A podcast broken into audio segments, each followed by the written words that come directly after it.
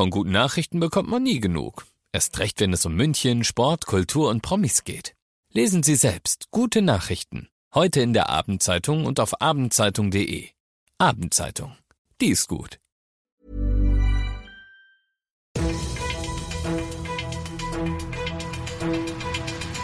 95 5 Charivari, das München Briefing, Münchens erster Nachrichtenpodcast. Mit Alexander Eisenreich und diesen Themen. Ab Donnerstag gelten in Bayern neue Corona-Erleichterungen und die Hochwasserlage in München und dem Umland entspannt sich langsam. Herzlich willkommen zu einer neuen Ausgabe. Dieser Nachrichtenpodcast informiert euch täglich zum Feierabend in fünf Minuten über alles, was ihr aus München wissen müsst. Das München Briefing gibt es jederzeit als Podcast und jetzt um 17 und um 18 Uhr im Radio. Heute ist ein wichtiger Tag. Die neue Verordnung für die Corona-Maßnahmen in Bayern ist ein neues Kapitel. Das hat Bayerns Ministerpräsident Söder heute in München gesagt. Ab Donnerstag gilt bei uns in Bayern eine neue Corona-Verordnung und die bringt wirklich einiges mit sich. Die neue Verordnung hat ein Herzstück. Das Herzstück heißt 3G und zwar unabhängig von der Inzidenz. Dies ist ganz entscheidend.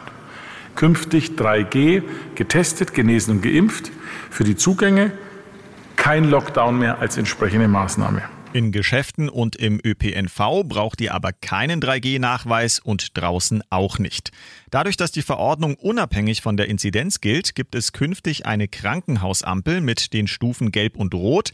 Die geben an, wie viele Patienten gerade in den Kliniken behandelt werden. Wenn landesweit in einer Woche die Neuzugänge ins Krankenhaus die Zahl 1200 erreichen dann ist die gelbe Wandstufe. Die rote Wandstufe wäre erreicht, wenn es 600 vollbelegte ICU, also beatmete Intensivbetten sind oder Intensivbetten mit mehr Atmungsgeräten.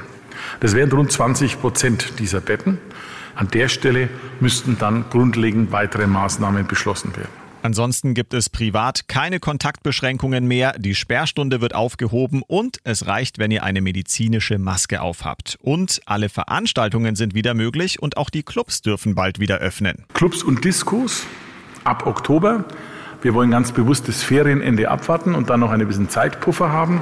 Clubs und Diskos, das ist sicherlich die mutigste Entscheidung. Wir regeln es dann wie in Baden-Württemberg. Dort reicht für den Test kein ähm, Schnelltest, sondern da braucht man einen PCR-Test, weil dort einfach das Abstandhalten naturgegebenermaßen die größte Herausforderung ist. Und noch ein Wort zur Schule. Hier gilt Präsenzunterricht, Maske am Platz und es wird getestet. Alle Neuerungen seht ihr auch nochmal kompakt zusammengefasst auf charivari.de. Nach den heftigen Regenfällen entspannt sich die Lage langsam wieder. Der Isarpegel in München sinkt. Die Rad- und Fußwege auf der Ostseite können vermutlich morgen wieder freigegeben werden. In Erding wird es auch langsam wieder besser. Der Katastrophenfall für Dorfen wurde mittlerweile aufgehoben. In der Therme Erding bleiben das Wellenbad und das Hotel allerdings noch bis morgen wegen der Hochwasserschäden geschlossen. Und Probleme gibt es noch bei der S7 zwischen Icking und Wolfratshausen ist nach einem Erdrutsch derzeit nur Schienenersatzverkehr möglich. Ihr seid mittendrin im München Briefing, Münchens ersten Nachrichtenpodcast. Nach den München-Meldungen jetzt noch kurz der Blick auf Deutschland und die Welt. Und hier bleibt Afghanistan das bestimmende Thema.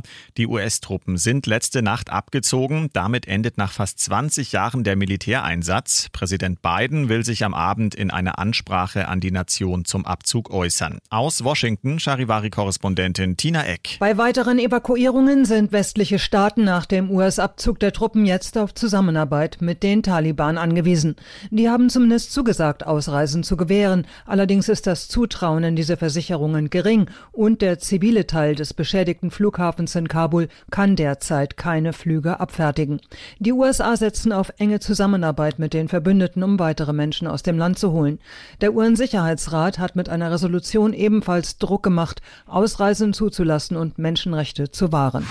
Und das noch zum Schluss. München hat seinem Ruf mal wieder alle Ehre gemacht. Ein Online-Portal hat 5 Millionen Gerichte in rund 40.000 Restaurants analysiert und die Auswertung hat ergeben, nirgendwo in Deutschland ist Essen gehen im Schnitt so teuer wie bei uns. Ist aber auch kein Wunder. Immerhin haben wir die höchste Dichte an Restaurants, die Kaviar servieren.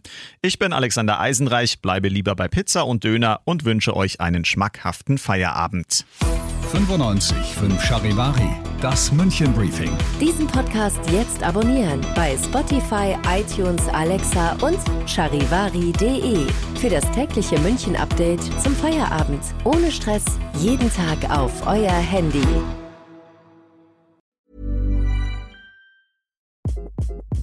Hi, this is Craig Robinson from Ways to Win, and support for this podcast comes from Invesco QQQ the official ETF of the NCAA. Invesco QQQ is proud to sponsor this episode and even prouder to provide access to innovation for the last 25 years. Basketball has had innovations over the years too. We're seeing the game played in new ways every day. Learn more at Invesco.com slash QQQ. Let's rethink possibility. Invesco Distributors, Inc.